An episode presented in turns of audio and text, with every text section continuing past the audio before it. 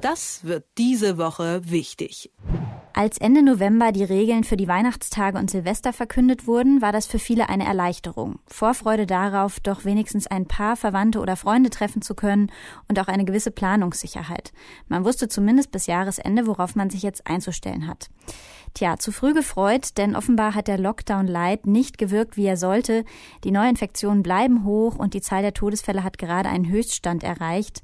In Bayern gelten ab heute strengere Regeln und Sachsen kündigt einen strikten Lockdown ab nächster Woche an. Über diese Notbremse spreche ich mit Stefan Kastorf, dem Herausgeber des Tagesspiegel. Guten Morgen, Stefan. Morgen, Eva.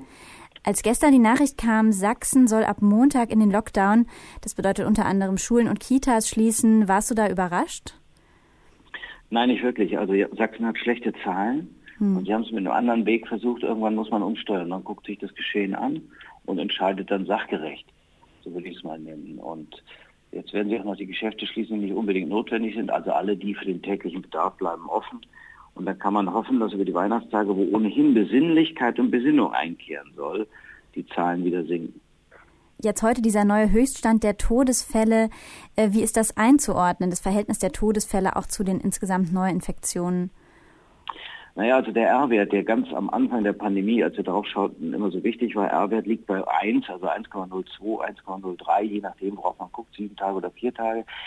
Ich will es jetzt aber nicht zu kompliziert machen. Also ein Fall steckt einen weiteren an. Da wir aber relativ viele Leute haben, die sich angesteckt haben, ist auch die Zahl weiter hoch. Nun muss man sagen, bei der Altersverteilung der Covid-Toten, das klingt alles so technisch, aber es ist halt so, liegt die Zahl der Toten bei denen über 70 bis über 90. Also der große, große, große Teil liegt zwischen 80 und 89. Das heißt, die Menschen, die mit Vorerkrankungen leben. Die Menschen, die schon älter sind, die sind natürlich auch gefährdet. Und das passt auch zu dem, was wir immer mal wieder lesen können in den RKI-Lageberichten. Da gibt es ja so sogenannte Ausbruchsgeschehen. Und da ist es natürlich in Alten- und Pflegeheimen besonders. Da nimmt der Anteil kontinuierlich zu.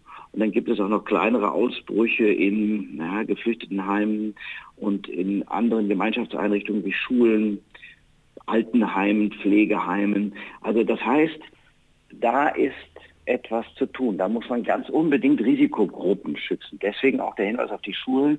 Ich glaube, da werden wir tatsächlich nicht umhin können, nochmal genauer, sagen wir so, nachzujustieren und vielleicht dann die Schulen tatsächlich länger zu schließen. Genau, in Sachsen sollen die ab Montag dann schließen. In Bayern gelten ab heute strengere Regeln. Da bleiben die Schulen offen, aber ab Klassenstufe 8 wird in den Wechselunterricht gegangen. Ähm, wie ist das in Bayern einzuordnen, was da ab heute gilt? Wie ist das so? Wie ordnet sich das ein in die Linie, die Markus Söder auch bisher gefahren ist? Ja, Markus Söder versucht sich ja nun auch als, sagen wir, Corona-Manager, das ist ihm nicht zu verübeln, im Gegenteil, er liegt ja nah an Österreich, wo alles herkam, beziehungsweise wo es dann nach Bayern kam und dann schwierig wurde. Das ist immer noch schwierig, er hat sehr schlechte Zahlen. Das ist jetzt nicht seinem sagen wir, Management äh, zuzuschreiben, aber die Zahlen sind schlecht, genauso wie in Baden-Württemberg. Der Süden ist halt eben stärker betroffen. Und er muss die Zahlen runterbringen, einmal, weil es wirklich humanitär notwendig ist, ganz, ganz sicher. Das Zweite ist natürlich auch politisch. Er will sich mindestens die Möglichkeit offen halten, Kanzlerkandidat zu werden. Und er hat ja selber mal gesagt, nur wer Krise kann, kann Kanzler. Und es ist eine Krise und die muss er beherrschen. Und damit muss er zeigen, ich ich, Markus Söder, bin derjenige, der es am besten kann. Naja, das werden wir mal sehen. Aber ich finde auch, dieser Wettbewerb ist irgendwie falsch. Man muss jetzt das Notwendige tun und das muss nicht unbedingt ein Ministerpräsident sein. Ich gucke immer mal wieder nach Baden-Württemberg, die Stadt Tübingen, da macht der Boris Palmer, der in seiner eigenen Partei bei den Grünen ja manchmal etwas schräg angesehen wird, der macht aber alles richtig, wie mir scheint. Der Bürgermeister dort. Ja. Was haben die dort für Regelungen? Also es ist so, der hat bei den über 75-Jährigen hat er gar keine Fälle. Warum? Weil er sehr, sehr früh auf den Schutz der Risikogruppen gesetzt hat. Man muss sich mal vorstellen, die Tübinger Geschäfte machen Sonderöffnungszeiten für Senioren. Also über 70, so von 9 bis 11, haben die den Vortritt.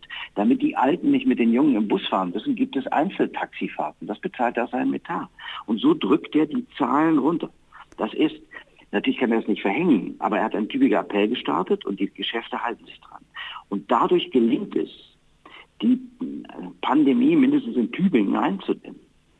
Das ist schon auch interessant. Der verteilt, der macht ständig irgendwelche Tests bei denen, die in Alten- und Pflegeheimen gehen. Mhm. Da gibt es zum Beispiel keine Ausbrüche. In Alten- und Pflegeheimen gibt es keine Ausbrüche, gibt es keine Fälle, weil er FFP2-Masken verteilt hat, weil ständig getestet wird. Und wenn man das früh genug begonnen hätte, in ganz Deutschland so zu machen, ich meine, dann hätte man den Tübinger Weg einschlagen müssen und dann wäre es vielleicht heute besser. Nun gut, jetzt ist es so, wie es ist. Jetzt werden wir um einen sogenannten härteren, das ist kein ganz harter Lockdown, aber einen härteren mhm. Lockdown mhm. nicht herumkommen. Ich bedauere das, weil ich immer denke, man muss an die Vernunft der Menschen appellieren und alle werden dann richtig miteinander umgehen. Aber es ist wohl nicht anders möglich. Ja, Zeit für Vernunft war ja jetzt eigentlich schon genug. Ja, das stimmt. Äh, Angela Merkel hat am Anfang gegen 16 Ministerpräsidenten gestanden. Stand 16 zu 1 gegen Angela Merkel. Jetzt mhm. hat sie doch recht, weil sie gesagt oh, das, was wir hier beschließen, das wird nicht ausreichen. Ja, der Mensch, eigentlich ist er zur Vernunft begabt, nicht wahr? Aber er ist eben auch zur Subjektivität begabt. Und auch wir träge. Alle, oh ja, ja, wir gucken raus und denken, ah ja, so schlimm ist es nicht. Nee, mhm. es ist schlimm. Das Problem ist, dieses Virus, das ist der Irrtum, lässt sich nicht kontrollieren, das lässt sich nicht beherrschen.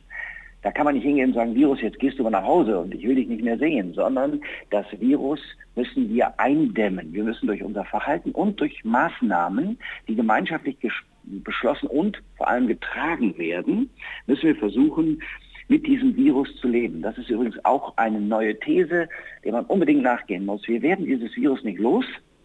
Das verlässt uns nicht. Wir müssen damit leben, wie wir mit der Grippe leben. Und deswegen setze ich meine Hoffnung, und das ist ein Hoffnungsschimmer, wirklich jetzt zu Weihnachten, auf diese Impfungen, die kommen werden.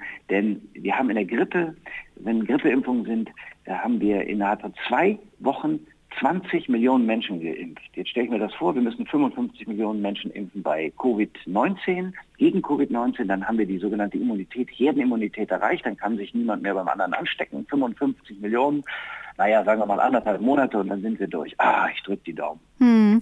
Und womit können wir jetzt diese Woche noch rechnen? Also wie ist diese Ministerpräsidentenrunde mit ähm, Angela Merkel? Sind die jetzt sich ein bisschen einiger vielleicht sogar für die nächsten Wochen oder wird es nochmal strittig? Ich fand ja ganz interessant, wie ruhig und besonnen der Berliner Bürgermeister reagiert hat. Der will keine Panik verbreiten und das ist auch absolut notwendig, weil wir uns gar keine Vorstellungen machen davon, was das für die Psyche der Menschen bedeutet, diese Vereinzelung. Wir sind ja mhm. Gemeinschaftswesen unsere Sozialität ist betroffen. Also der hat gesagt, ja, also nach Weihnachten muss man jetzt wirklich gar keinen Pullover mehr kaufen. Das finde ich auch. Das ist eine sehr trockene Bemerkung.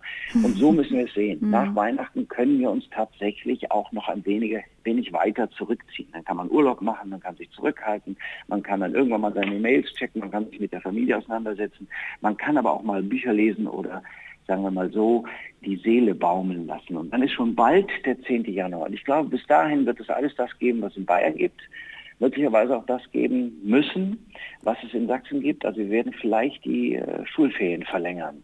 Und das könnte dann auch hilfreich sein. Ja, aber zumindest einen kleinen Kreis an Verwandten zu sehen über die Weihnachtsfeiertage wird wohl überall erlaubt bleiben, oder?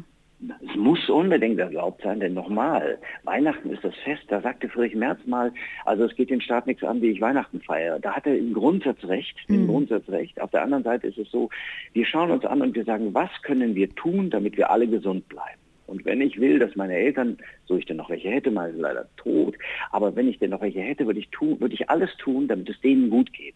Und dann bespreche ich mit meinen Eltern, was ich tun kann. Aber trotzdem ist es so, wenn ich nahe Verwandte sehen will, muss das möglich sein. Die Zahl der Menschen, die ich sehen kann, ist sowieso schon begrenzt, aber dann muss das möglich sein. Und dann muss man sich gerade zum Weihnachtsfest anschauen und sagen, ich will, dass es dir gut geht und dann tue ich alles, damit es dir auf keinen Fall schlechter geht. Eben, und die Psyche hat ja auch viel mit dem Wohlbefinden und Gesundheit am Ende zu tun. Ähm, ja, das war Stefan Kastorf vom Tagesspiegel. Vielen Dank für das Gespräch. Vielen Dank dir, Eva. Das wird diese Woche wichtig.